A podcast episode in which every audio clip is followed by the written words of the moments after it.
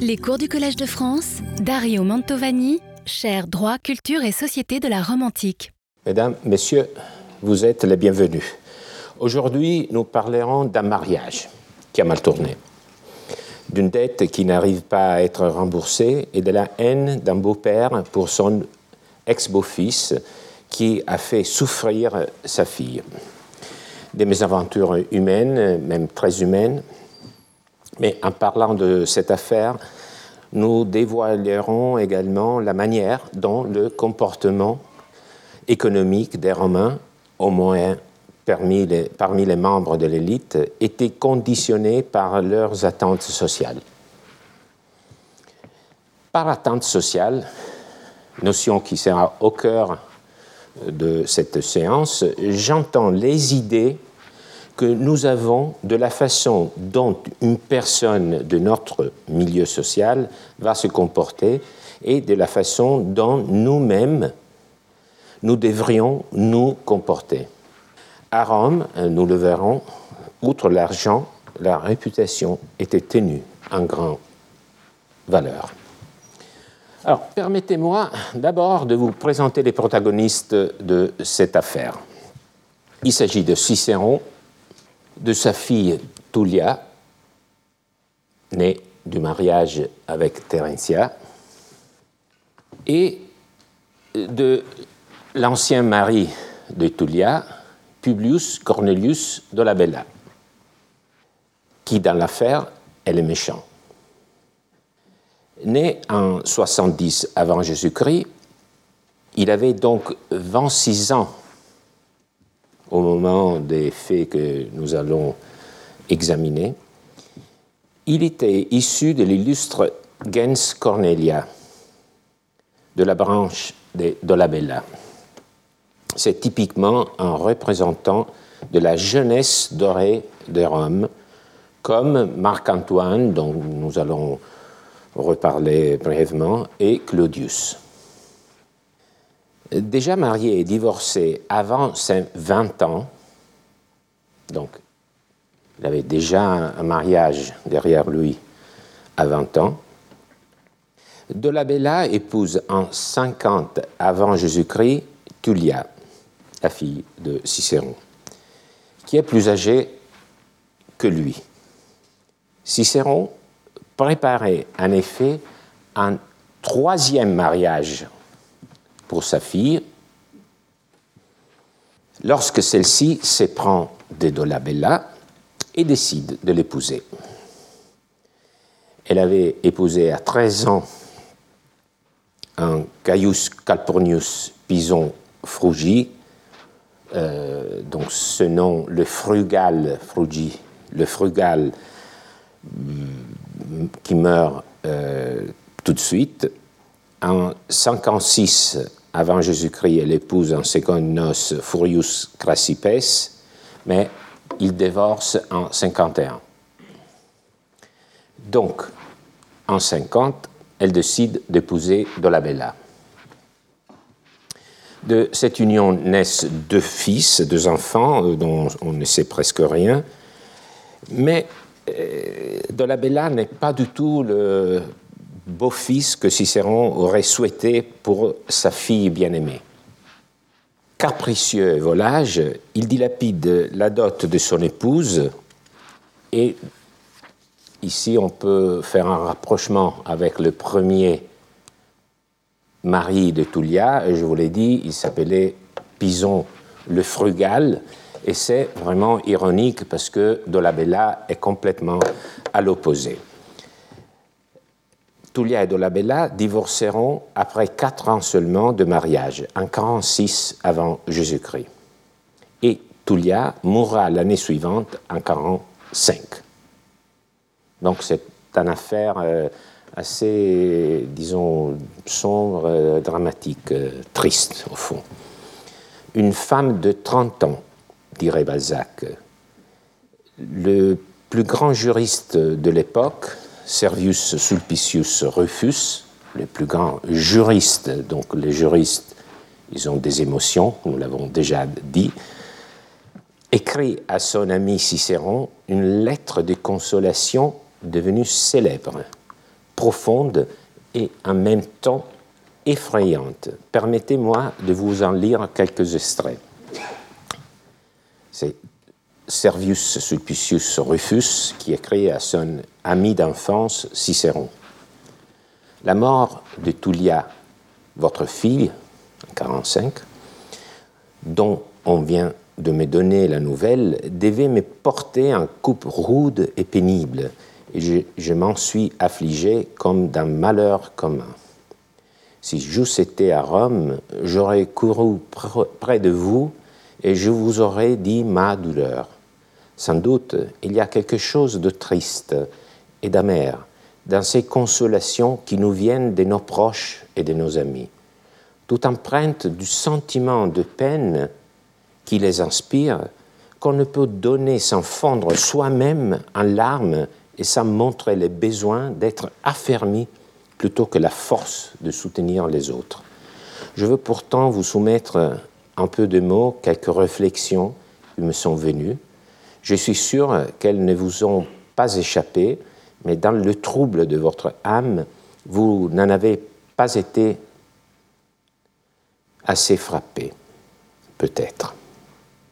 Je veux vous faire part d'une réflexion qui m'a été d'un grand secours et où vous puiserez peut-être quelques forces. Je revenais d'Asie. Je me mis à considérer au loin les pays qui m'environnaient. Derrière était Égine, devant Mégare. À droite, le Pirée, à gauche, Corinthe. Ces villes, autrefois si florissantes, n'offraient à mes regards que désolation et ruine. Cette vue me fit faire un retour sur moi-même.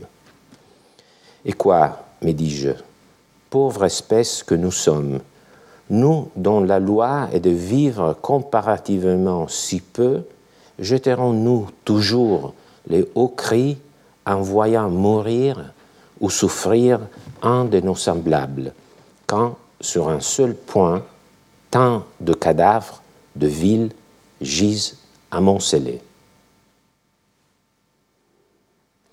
Ne voudras-tu point, ô Servius, descendre en toi-même et reconnaître la condition de ton existence? Croyez-moi, Cicéron, cette réflexion ne fut pas, pas pour moi d'un médiocre effet. Placez le même spectacle devant vos yeux et faites en vous-même l'épreuve. Une foule d'hommes illustres ont péri. L'Empire a perdu sa grandeur et sa force. Il n'est pas une province qui ne soit ébranlée jusqu'à ses fondements. Et quand le faible souffle qui animait une faible femme vient s'éteindre, vous en ressentez une telle émotion? Ah, rappelez-vous ce que vous êtes, mon cher Cicéron. N'oubliez pas que vous, que c'est de vous que le reste des hommes est accoutumé de recevoir, à recevoir l'impulsion et l'exemple. Il n'y a pas de chagrin que le temps ne diminue et n'adoucisse à la longue. Eh bien, pour vous, c'est une honte d'attendre votre guérison du temps et de ne pas la demander à la raison. C'est une lettre qui contient beaucoup d'échos, de résonances des pensées qui nous touchent et d'autres qui nous effrayent. Avec Dolabella, Tullia vit donc seulement une poignée d'années. Mais quelles années? Avant et après le divorce, la vie de son mari Dolabella est vraiment picaresque. Lorsqu'il était encore marié avec Tullia, en 49 avant Jésus-Christ, criblé de dettes, il rejoint le camp de César dans sa lutte contre Pompée. Dolabella reçoit le commandement de la flotte de l'Adriatique, mais il se montre totalement inepte. Après la victoire de César à Pharsale, Dolabella rentre en 47 à Rome et est élu tribun de la plèbe. Vous voyez, il fait carrière. Il tente ainsi de faire passer une loi, une loi sur, sur quoi, vous pourriez vous demander, c'est sur l'abolition des dettes.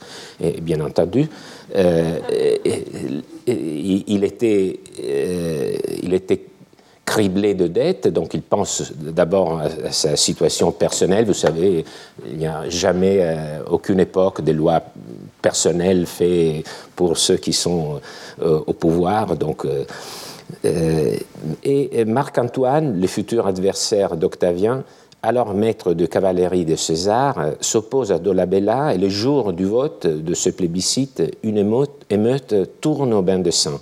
Dolabella manque de, peu d'être tué, et pour exacerber davantage les esprits, on dit qu'Antonia, et eh oui, l'épouse d'Antoine, aurait eu une liaison avec Dolabella.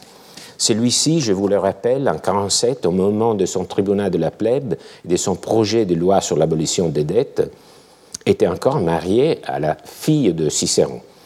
Après d'autres vicissitudes et les divorces, César accorde à Dolabella pour l'an 44 le consulat suffect, c'est-à-dire que Dolabella serait entré en charge non pas au 1er janvier ou au commencement de l'année, euh, serait pas entré en charge, mais il serait entré en charge en substitution d'un des consuls déjà euh, en office et c'est alors que la trajectoire humaine de cet homme frivole et désinvolte croise la grande histoire. Euh, nous sommes en mars 44 euh, avant Jésus-Christ, aux ides de Mars.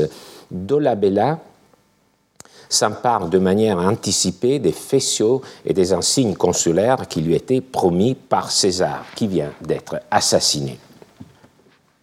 Et le diriez-vous? Tout de suite, Dolabella, qui était le protégé de César, approuve le, meurtre de César et se joint au tyrannicide. Ensuite, autre pirouette, il rejoint le chant de Marc-Antoine qui se présente en continuateur de l'œuvre de César. Les mois qui suivent sont tumultueux. Marc-Antoine, c'est euh, la monnaie au centre. Euh, c'est entre autres le moment du retour à Rome du petit-neveu de César, c'est-à-dire Octavien qui marque le commencement d'une nouvelle guerre civile. La guerre ne se terminera qu'après presque 15 ans avec Octavien pour vainqueur, transformé en Auguste. Et c'est justement dans les mois convulsés qui suivent l'assassinat de César que Cicéron s'adresse à son ami Atticus pour avoir son avis et son appui afin de récupérer la dot que Dolabella devait lui restituer Dolabella, qui était entre autres les consuls en fonction. Alors, disons-le ouvertement, Cicéron était dans cette fin de l'année 44 dans une situation désastreuse. Financièrement, il se trouvait un manque de liquidité. En général, Cicéron était un homme des moyens euh, qui avait profité de son mariage avec la riche Terentia de ses services en tant qu'orateur et de son mandat de gouverneur de euh, Cilicie. Il collectionnait les immeubles et accordait beaucoup d'attention à leur rénovation, à leur ameublement, la soupellex dont nous avons parlé. Ces villas à la campagne lui permettaient de suffire à ses besoins de produits alimentaires et il tirait des revenus appréciables des locations urbaines. Mais en 1944, il était à court de liquidité, endetté, et ce qui est pire, complètement aux, abois du point de vue politique.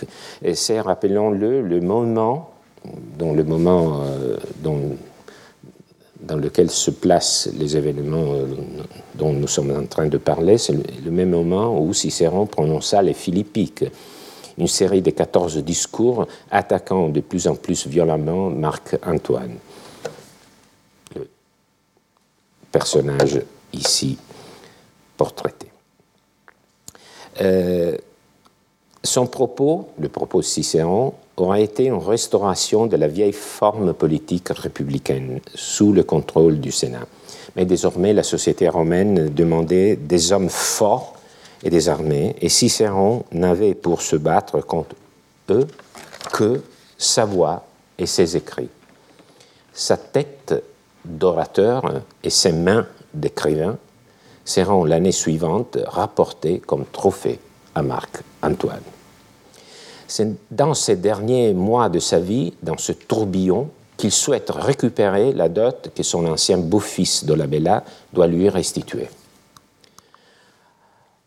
Alors, la dot était normalement offerte par le père de famille à son beau-fils au moment du mariage. Donc, ce n'était pas seulement le, père de famille qui pouvait constituer une dot, dot une dot mais d'habitude, c'était lui. Vous voyez ici dans, ce relief une scène de mariage. En cas de divorce, la dot devait être rendue à l'ancienne épouse ou à son père. De fait, comme je viens de le dire, Tulia était morte l'année précédente, en 1945, euh, à 31 ans, et donc euh, c'était à Cicéron que la dot revenait. Il semble que Dolabella, comme il était d'ailleurs d'usage, avait promis la restitution en trois tranches. Euh, le premier versement était prévu pour, pour l'année 1945, il avait été payé. Le deuxième était prévu pour 1944, mais il n'avait pas été payé. Et le troisième euh, n'était encore parvenu à l'échéance.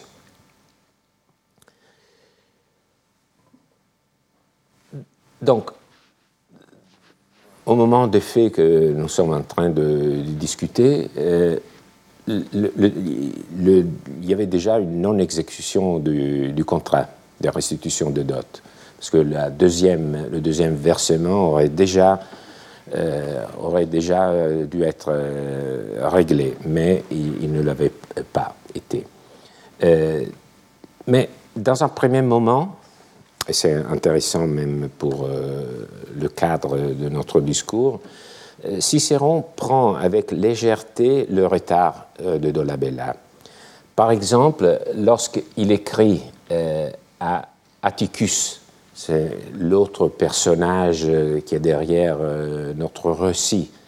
C'est parce que Cicéron avait cet ami très, qui lui était lié si profondément. Et l'amitié, c'est quelque chose à laquelle on ne renonce pas. Et donc, euh, c'était grâce à l'amitié de Cicéron pour Atticus qu'on a ce récit, parce qu'il a relaté et il, lui a demandé des, avis, nous, allons le voir. Et donc c'est pour ça, parce que nous avons la correspondance entre Cicéron et Atticus, que nous, sommes au courant de, cette, de cette affaire. Alors, euh, je vous disais au début, euh, même si Dolabella n'avait pas payé, donc Cicéron euh, se montrait assez, disons, il n'était pas trop euh, soucieux euh, d'avoir euh, son argent. Il, dit j'attends, il écrit à Atticus, ce sont des jeux de mots, ce sont des blagues assez compliquées à comprendre, donc c'est pas forcément très rigolo, mais on, comprend l'esprit. j'attends avec impatience de lire le discours d'Octave, donc vous voyez, c'était Octave qui qui était revenu en Italie, et des nouvelles s'il y en a. Dites-moi surtout si Dolabella fait sonner les pièces ou si, à ma considération, il veut encore abolir les dettes. Donc vous vous souvenez, il avait proposé euh, il y a trois ans euh, une loi pour l'abolition des dettes, donc il était le consul en charge en fonction. Donc Cicéron dit peut-être qu'il va proposer à nouveau une une, loi pour l'abolition des dettes à ma considération, donc parce qu'il il, il, me doit la restitution de la, dot. Mais à la fin de cette même année 44, ici on est en mai, euh, le ton change dramatiquement. Cicéron voulait à tout prix récupérer son argent. D'abord parce qu'il en avait besoin, mais aussi parce qu'il détestait Dolabella pour avoir rejoint le champ de Marc-Antoine, donc de s'être rangé avec son pire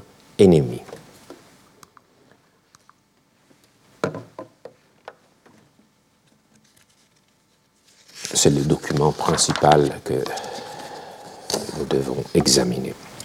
n'impute pas à ma paresse de ne pas t'écrire de ma main. Et pourtant, si ce n'est paresse, quelle excuse te donnerais-je? J'en ai, j'en ai pas d'autre, mais n'ai-je pas moi-même aussi reconnu dans tes lettres la main d'Alexis? Passons donc et venons-en aux faits.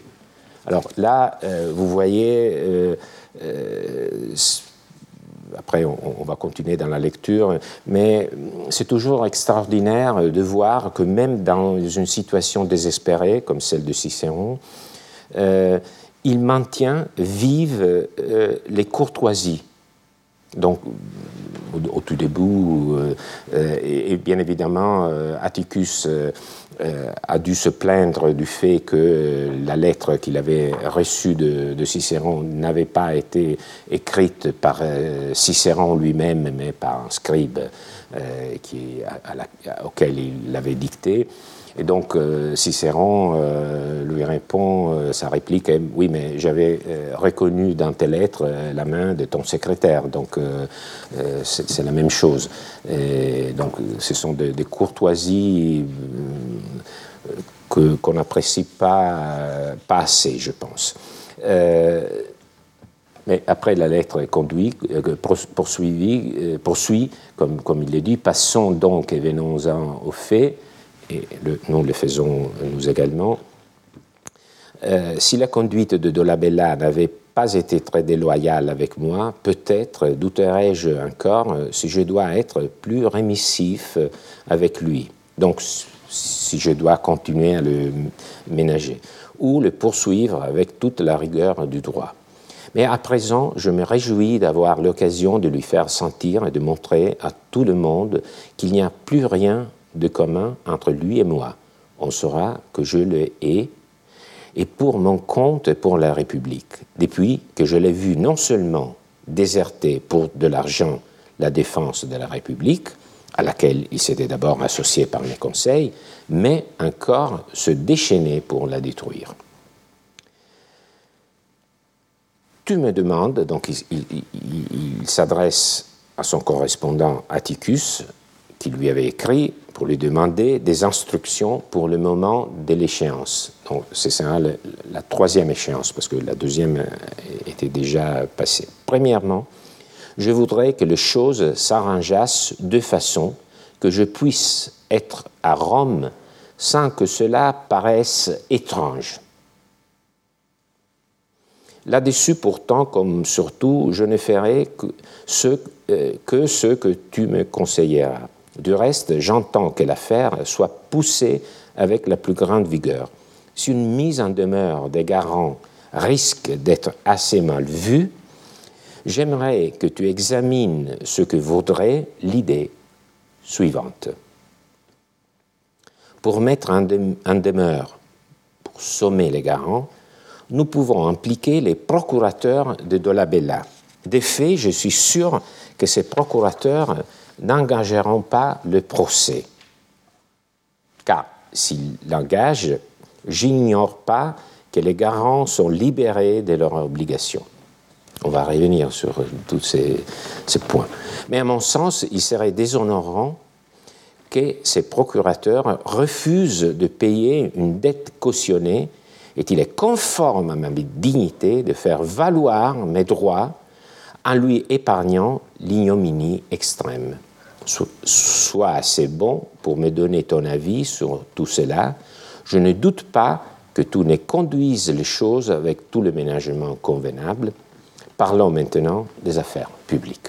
Donc la lettre continue, mais nous euh, nous arrêtons sur euh, cette partie qui concerne plutôt une affaire privée de Cicéron. Alors, après l'exorde que nous avons déjà commenté, euh, Cicéron entre dans, l'affaire et il, nous propose un cadre assez clair des motifs qui l'ont poussé à mettre fin à ces atermoiements. Euh, d'une part, c'est le fait que Dolabella soit un défaut de paiement lui permet de montrer à, tout, à tous qu'il a rompu humainement et surtout politiquement avec son ancien gendre. Donc il y avait aussi ce côté. Donc il, voulait qu'on comprenait qu'il avait rompu humainement, mais surtout politiquement, avec euh, Dolabella. Mais le, problème est que Cicéron est enfermé dans un réseau justement d'attentes sociales. De quel genre? Attente sociale, de quel genre? Il sait que même s'il peut avoir tout à fait le droit d'agir pour recouvrer sa créance, les attentes sociales, pour quelqu'un de son milieu, voulaient qu'il agisse avec une grande prudence envers le débiteur, pour ne pas passer moralement, socialement, bien entendu, pas du point de vue du droit, mais moralement euh, ou socialement, pour ne pas passer comme celui qui est en tort. À une autre occasion, 25 euh, ans plus tôt, donc il ne s'agit pas de, disons, d'attente sociale euh, ponctuelle, circonstancielle. Déjà 25 ans plus tôt, euh, en 69, en défendant Quincius, Cicéron avait précisément blâmé les comportements trop agressifs du, créancier. Donc, il était bien entendu l'avocat du, défendeur et, il blâmait le, comportement trop, trop, agressif du créancier. Euh, je vous le lis, euh, alors même qu'ils sont ouvertement victimes de manœuvres frauduleuses, les gens de bien, les gens de bien, euh, le, terme, c'est viriboni. C'est un terme sur lequel on pourrait discuter euh, pour, euh, pour des années sans aller plus loin de ce que nous comprenons tout de suite, qu'est-ce qu'est un virbonus. Donc les, gens de bien n'en viennent cependant à cette extrémité, c'est-à-dire de poursuivre en justice et surtout de faire confisquer les biens mettre en vente euh, aux enchères le bien du, prévenu, euh, n'arrive à cette extrémité qu'avec crainte et précaution, contrainte par la nécessité, les nécessités à leur corps défendant. Il faut que la partie adverse ait été défaillante à plusieurs comparutions, il faut qu'ils aient été souvent trompés et joués, car ils considèrent, les, les gens de bien, ils considèrent tout ce qu'il y a de grave dans l'acte de faire afficher les biens de l'adversaire pour le, mettre aux enchères. Un honnête homme ne veut pas, même quand il est dans son droit, égorger un citoyen. Il préfère que l'on s'en souvienne qu'il a épargné celui qu'il pouvait perdre plutôt que de perdre celui qu'il pouvait épargner. Donc là derrière, il faut le comprendre. C'est très compliqué pour nous, mais là derrière, il y a toute une anthropologie politique. Donc il y a toute une position, une philosophie, mais une, disons, une forme de vie, euh, un système, une constellation de valeurs qui fait que Cicéron, euh, dans, ses œuvres politiques, défend la même position. Nous sommes tous euh, dans une société avec des liens, on ne peut pas nuire à, nos semblables. Donc c'est ça l'idée d'être dans une société. Donc vous la voyez euh, comparaître euh, euh, plusieurs endroits, dont l'un vous voyez ici. il ne faut pas égorger un, citoyen, et c'est mieux qu'on se souvienne qu'on a épargné celui qu'on pouvait perdre plutôt que de perdre celui qu'on pouvait épargner. Alors, dans le cas de Dolabella, la situation était rendue encore plus compliquée par le fait qu'il était consul en exercice et qu'il ne pouvait donc pas être contraint de se présenter en justice.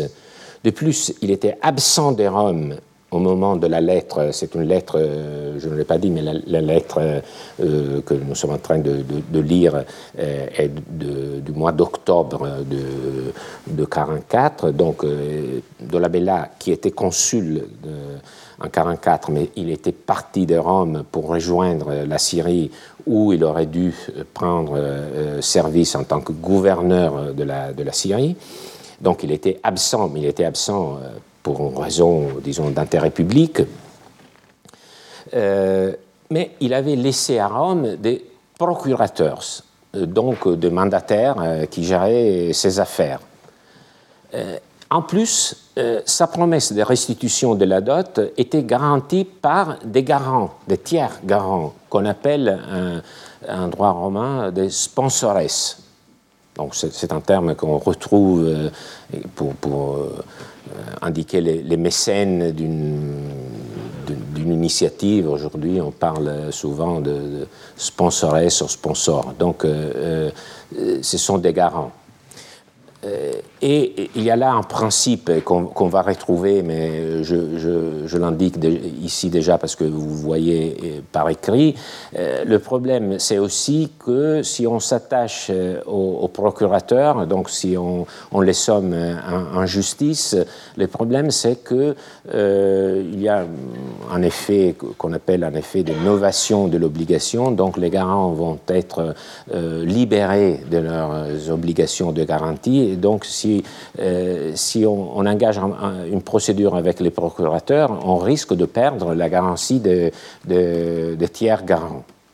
Donc c'est une situation à la fois où il n'y a pas le, débiteur principal n'est pas présent, il a laissé des procurateurs, c'est bien, et il a laissé des, des, tiers garants, mais disons la,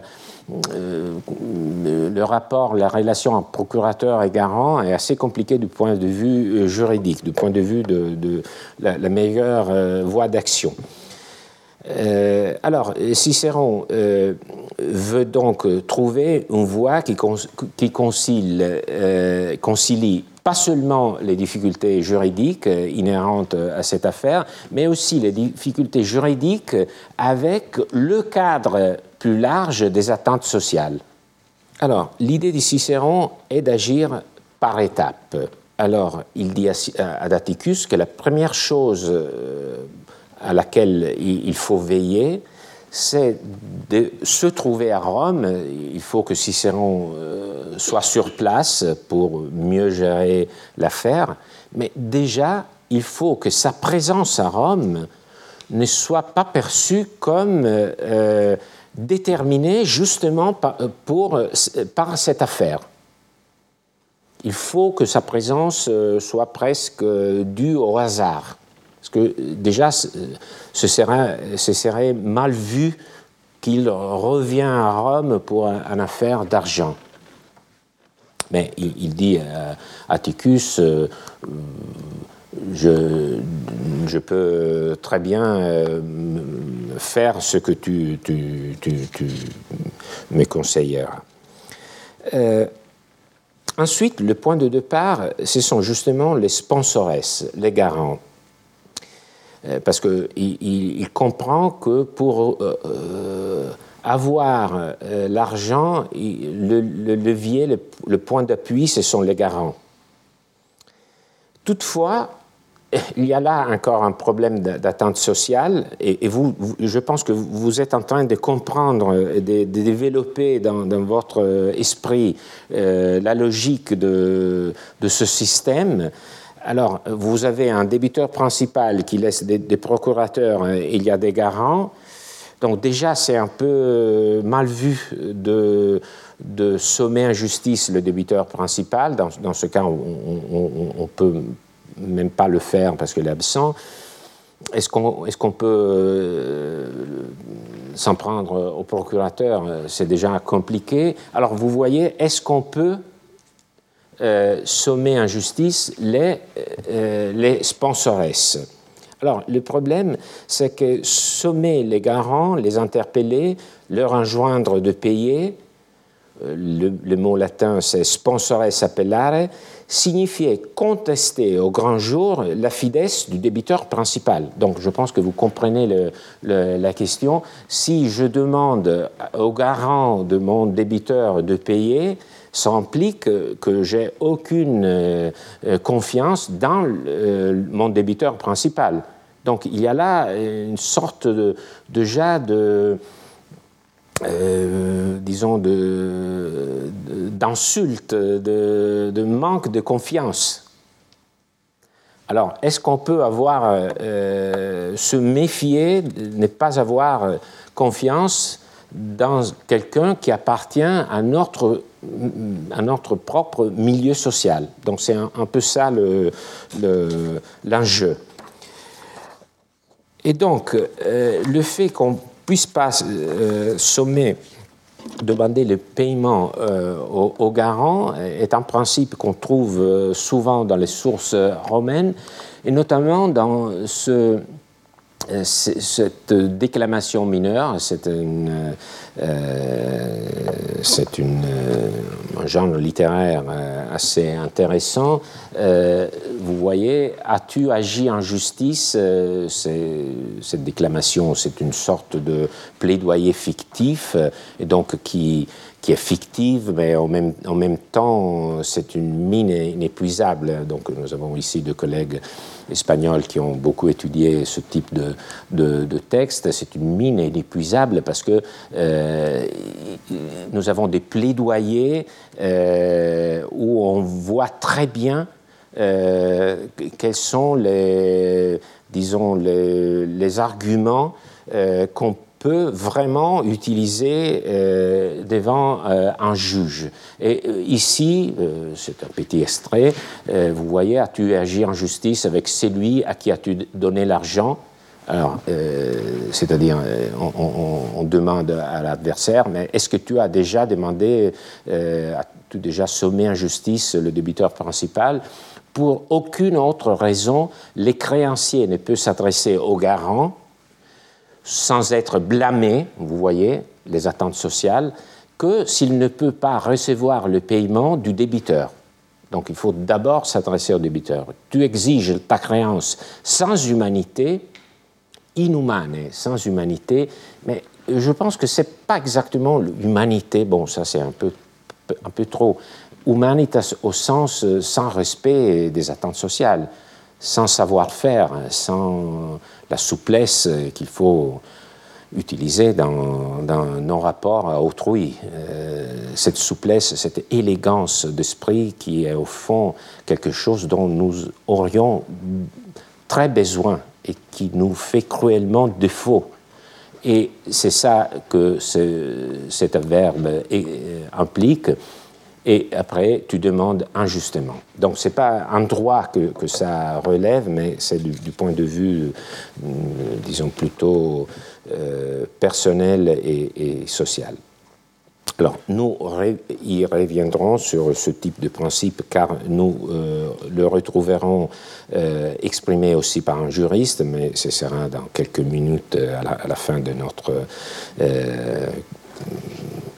de, notre euh, heure ensemble, euh, Cicéron exprime cette situation, la situation de, de, quelqu'un qui, qui, ne peut pas euh, agir en justice, avec un mot grec, dusopian.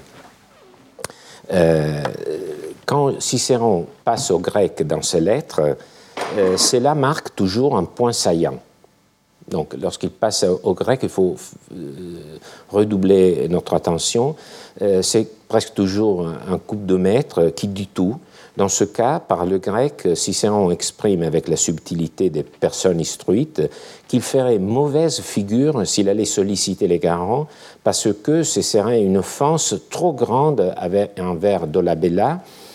Dusopian, c'est un mot qui a en lui la racine du verbe orao, voir. Donc il faut sauver les apparences.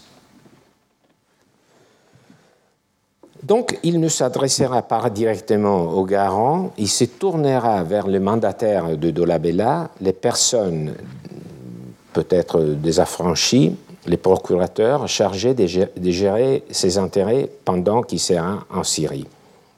Alors, c'est un point délicat de la, de la lettre, nous, allons y revenir, qui a suscité d'infinies discussions entre les commentateurs et qui ont pensé que le texte de la lettre était mal transmis, corrompu, et qu'on devait le corriger. Donc, euh, je vais vous donner quelques points de repère bibliographiques. Un grand romaniste est une collègue euh, regrettée qui a écrit un, très, très beau...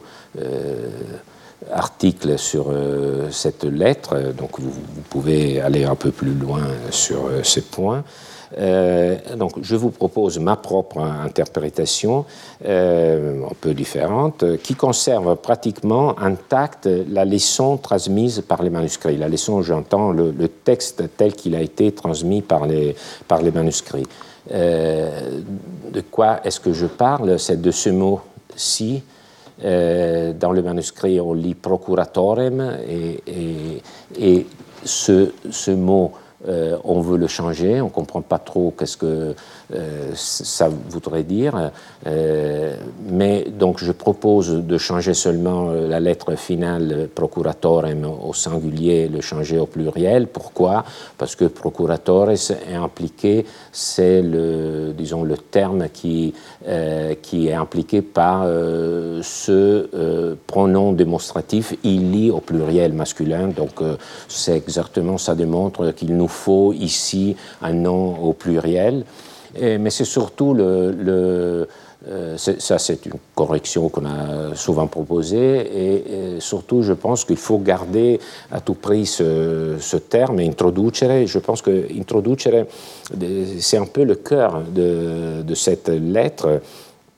Euh, parce que euh, son sens ici, dans le contexte, est celui de faire entrer en scène, impliquer donc il faut impliquer les, euh, les, procureurs. Euh, qu'est-ce que ça veut dire? Cicéron a, décidé d'impliquer les procurateurs de, la Bella, mais apparemment, on, le lit ici, non pas pour leur demander de payer eux-mêmes et pour les sommer en justice, mais d'abord, il, va les, aborder, euh, prendre contact avec eux, c'est ça, introduire, les, faire entrer en jeu, euh, pour les avertir qu'il va s'adresser au garant. Donc vous voyez, il y a, disons, le, les, protagonistes sont le débiteur principal, il ne va pas s'adresser au débiteur principal, qui d'ailleurs n'est pas présent en Rome, il ne va pas demander le paiement aux procuratores, mais il va demander aux procuratores, il va avertir les procuratores qu'il est en train de s'adresser au garant, donc à la troisième ligne. Pourquoi ça? Alors, Cicéron sait que c'est un coup de dés, euh, car si les procurateurs auxquels il va s'adresser en première ligne d'abord, si les procurateurs avertis par Cicéron décident d'aller au procès, donc, si au moment où Cicéron va leur dire bon, euh, comme je n'ai pas reçu de la part de Dolabella le paiement, donc je vais le demander au, garant, si à ce moment-là, les procurateurs vont répondre à Cicéron, nous contestons ta demande et donc nous sommes prêts à aller en justice au nom de Dolabella, donc de nous engager dans un, procès au nom de Dolabella, ça euh, crée un problème assez compliqué auquel j'ai déjà fait référence, c'est-à-dire que les garants seront libérés. Parce que en droit romain, c'est un très beau sujet peut-être pour l'année prochaine de vous parler de, la procédure formulaire et de,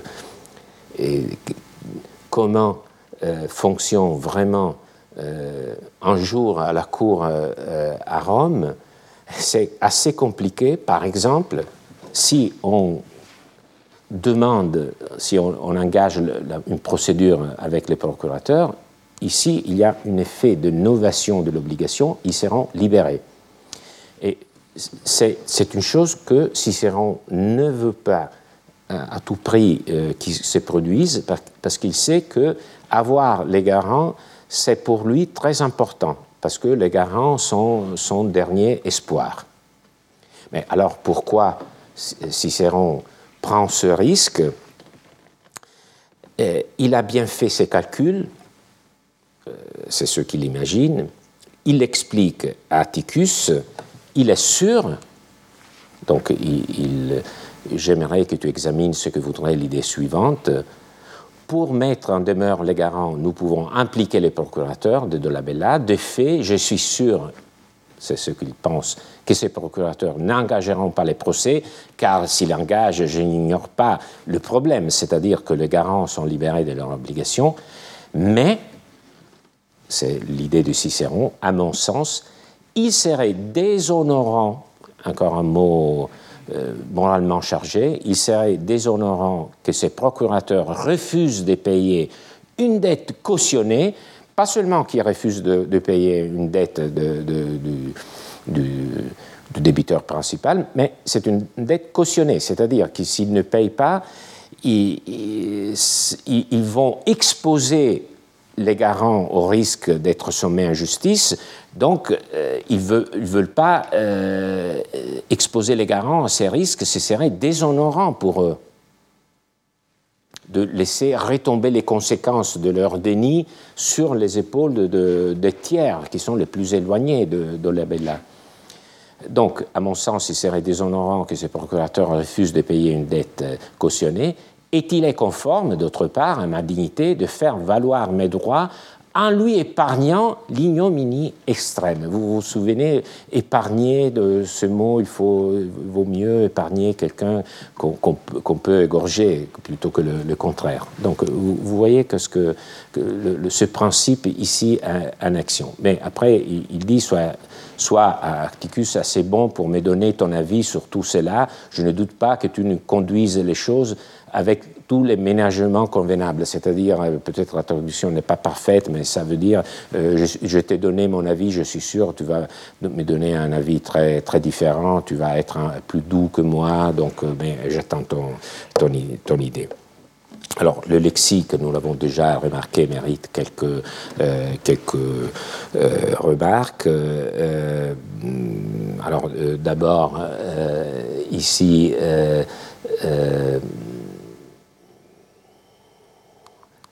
on peut revenir ici. Euh, si la conduite de Dolabella n'avait pas été très déloyale, déjà en termes moraux, peut-être douterais-je encore si je dois être plus rémissif, rémissif avec lui ou le poursuivre avec toute la rigueur du droit. Donc ici, l'opposition est, entre le, le mot rémissior, ici, un peu petit, et summo iure, summo iure contendere, donc euh, agir euh, selon toute la rigueur du droit. Donc nous sommes toujours pris dans deux possibilités. Donc il y a la voie de droit avec toute sa rigueur, ou plutôt euh, une attitude qui, disons, s'écarte et renonce un peu à faire valoir dans son entièreté, euh, euh, notre, notre droit. je pense que euh, l'adjectif remissia ici exprime très bien un terme grec qu'on a beaucoup de mal à, être expliqué, mais sur lequel peut-être on va organiser un, séminaire dans les mois à venir, qui s'appelle epieikeia. Donc epieikeia, c'est l'idée de, laisser quelque chose euh, euh de côté. Donc être, mais vous voyez, euh, on a toujours du mal à comprendre euh, ce, mot parce que d'abord parce qu'il y a une confusion avec le mot équité latin et des, des langues romanes, mais aussi parce qu'on demande toujours aux magistrats d'être euh, plus euh, rémissifs. Ce n'est pas, pas, comme ça que, que les PIA fonctionnent. Parce que s'il y a un procès et un magistrat euh, n'utilise pas toute la rigueur du droit, il fait un tort à quelqu'un. Parce qu'il y a toujours deux parties, plus ou moins directement impliquées dans un conflit. Donc, si je suis, euh, si j'emploie de la miséricorde envers euh, l'une des parties, mais il y a le risque que je fasse tort à l'autre partie. Alors, c'est bien plus moral dans ce contexte, parce que euh, Cicéron et les créanciers, il peut, en toute sérénité, renoncer à une partie de, son droit et n'est pas allé euh, jusqu'au bout. Bon.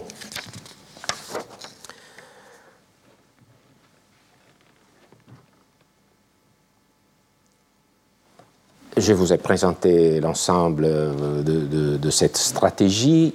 Euh, vous je pense, vous souhaiterez savoir quelle est. Euh, eh oui, je sais. On n'en sait rien. Parce que celle-ci, mais c'est je, je trouve la chose la plus dramatique, c'est que cette lettre est la dernière de la correspondance entre Cicéron et Atticus. Donc, fin de l'histoire. Euh, mais quel sera le sort de deux hommes?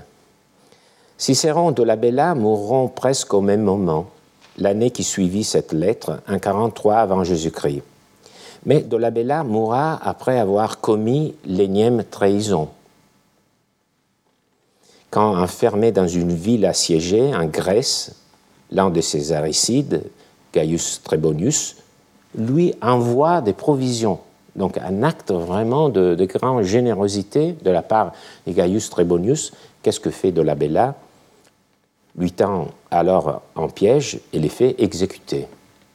Donc ce n'est pas quelqu'un qui était rémisseur comme, euh, comme Cicéron. En revanche, dans les mêmes mois, en plus de combattre avec un courage inlassable avec Marc-Antoine et par les Philippiques, Cicéron écrit le De. Alors, sa stature morale et intellectuelle est donc gigantesque à mon sens. Et son souci que nous avons vu ici de ne pas briser les apparences dans l'affaire de Dolabella, avec Dolabella, ne, ne diminue pas cette, cette stature. Rappelons-le encore, Cicéron écrit dans ces mêmes jours dramatiques les Déophiques, l'éloge le plus élevé des liens qui sont à la base des hiérarchies sociales qui sont à l'origine de la raison du devoir euh, suprême, comme il l'appelle, la ratio summi offici, et ne pas respecter les devoirs qui découlent de cette raison euh, du devoir suprême, euh, c'est, selon Cicéron, heurter la conscience publique. Et dans ce traité, il théorise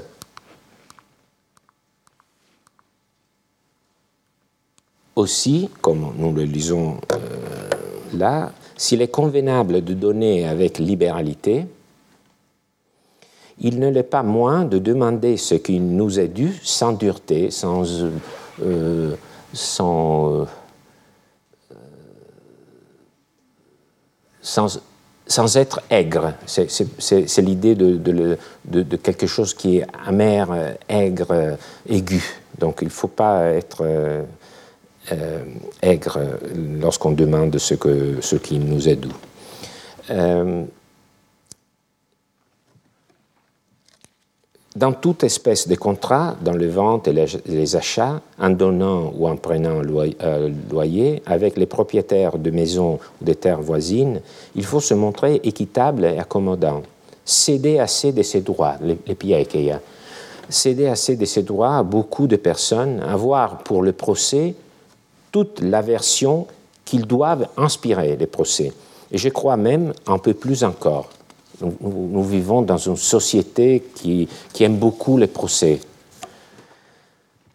Venons-en maintenant aux juristes. On pourrait, et, nous allons euh, terminer euh, assez rapidement, on pourrait penser que leur position est celle de ceux qui incarnent précisément le summumius, le droit dans toute sa rigueur, et qu'il constitue en somme un aspect presque opposé aux précautions de Cicéron. ce n'est pas tout à fait comme ça. Voici un texte écrit par un juriste vivant au IIe siècle après Jésus-Christ, Gaius. Si, pour me faire injure, mon créancier a interpellé mes garants, quand j'étais prêt à les payer, il est tenu de l'action d'injure. Donc vous voyez, ce n'est pas seulement un, principe moral, il y a une protection juridique.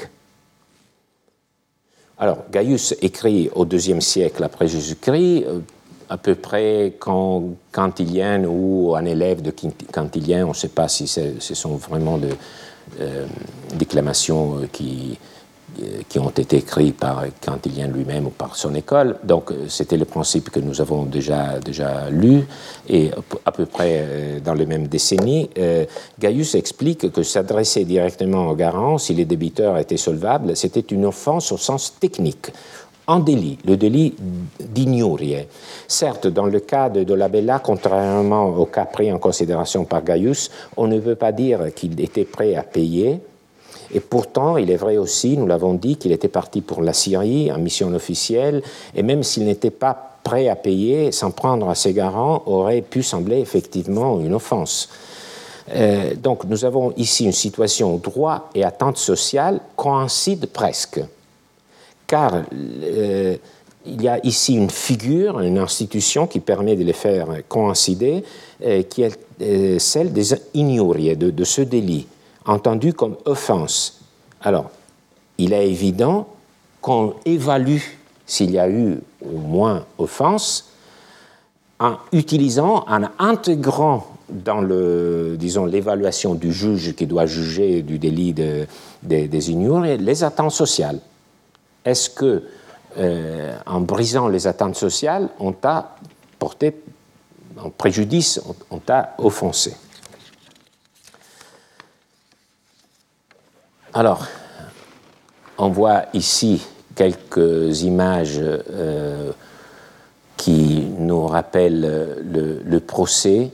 Alors, euh, peut-être euh, c'est un peu compliqué à première vue, après vous comprendrez tout de suite. Il y a une image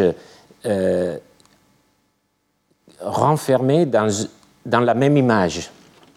Donc là, vous voyez, il y a le profil d'une d'une chaise curule avec les deux jambes. Et ici, vous avez le, même, le même profil dans le, le, front de, de, de, cette image. Et c'est une image d'un procès. Il y a là la cella curulis, il y a les, les, parties qui sont euh, auprès du, du, siège euh, du, prêteur, du magistrat. Après, il y a d'autres personnages, peut-être le cortège euh, du magistrat. Donc, c'est une scène qui euh, nous parle d'un procès. Il n'y a pas beaucoup, hein, c'est assez étrange. Donc, vous voyez ici en détail avec la selle à Corulis et les parties qui sont près du Ici, c'est une autre scène judiciaire et, qui est un peu compliquée à, déchiffrer, mais euh, ce qui est intéressant, c'est de montrer que le procès est toujours au centre de la cité. C'est-à-dire, il y a toujours un théâtre de la justice euh, entouré euh, des attentes sociales qui sont ici personnifiées par des gens qui assistent à un acte de procédure. On arrive à la fin par cet extrait. Je veux vous donner un dernier exemple de la façon dont le droit peut inclure les attentes sociales et instituer, pour revenir au sujet de notre cours de cette année, s'instituer en économie morale. Il s'agit d'un passage tiré du manuel d'Ulpien, IIIe siècle après Jésus-Christ. Euh, c'est le juriste auquel est dédié mon séminaire consacré au rôle du curator republice, fonctionnaire attesté pour la première fois sous Domitien, et dont la tâche principale était la supervision des finances des cités de l'Empire. Dans un passage conservé dans le digeste, quand vous voyez ce nombre euh, après le nom d'un juriste, il s'agit toujours du digeste de Justinien, c'est une anthologie qui comprend aussi les fragments des juristes.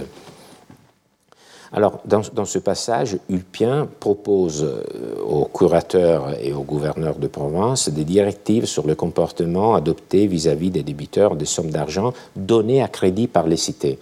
Donc le curator republic était quelqu'un qui était un magistrat, qui, un fonctionnaire qui surveillait les finances, l'administration des villes, des cités. Donc le problème ici était comment euh, demander l'argent lorsqu'on les, les, villes ont, fait des empreintes. alors si l'argent public est bien placé, il faut laisser les débiteurs en paix quant au capital, d'autant plus si l'argent produit des intérêts. S'il ne produit rien, le gouverneur. Donc, première directive, il ne faut pas demander la restitution de l'argent. S'il y a, il y a des revenus réguliers, il vaut mieux euh, le laisser dans les mains du, du créditeur, du créancier. Deuxième directive, s'il ne produit rien, le gouverneur de province doit se préoccuper de l'intégrité patrimoniale de la République. Donc, il faut qu'il récupère l'argent. En veillant toutefois à ne pas agir un collecteur pénible ou insultant, mais modéré et bienveillant avec efficacité, humain avec constance. en veillant toutefois à ne pas agir un exacteur aigre. Exacteur aigre car il y a une différence considérable entre l'insolence insoucieuse et la diligence sans excès. Alors, donc, le texte, euh, je vous l'ai déjà expliqué, fait référence à la pratique des cités, de, la pratique de prêt des cités aux particuliers. Euh, on la connaît par euh, un statut municipal espagnol, la Lex Et donc, il y a un, niveau économique dans ce type de, de, directives que, que, euh, Ulpien donne aux, fonctionnaires. Euh, d'abord, quelque chose qui, euh, que, pour nous, c'est plutôt de, l'économie, donc il faut veiller à qu'il y ait des revenus réguliers. Deuxièmement, il faut veiller à, l'intégrité patrimoniale, donc il ne faut, faut, pas laisser l'argent infructueux ou chez des, des, débiteurs qui ne sont pas sûrs.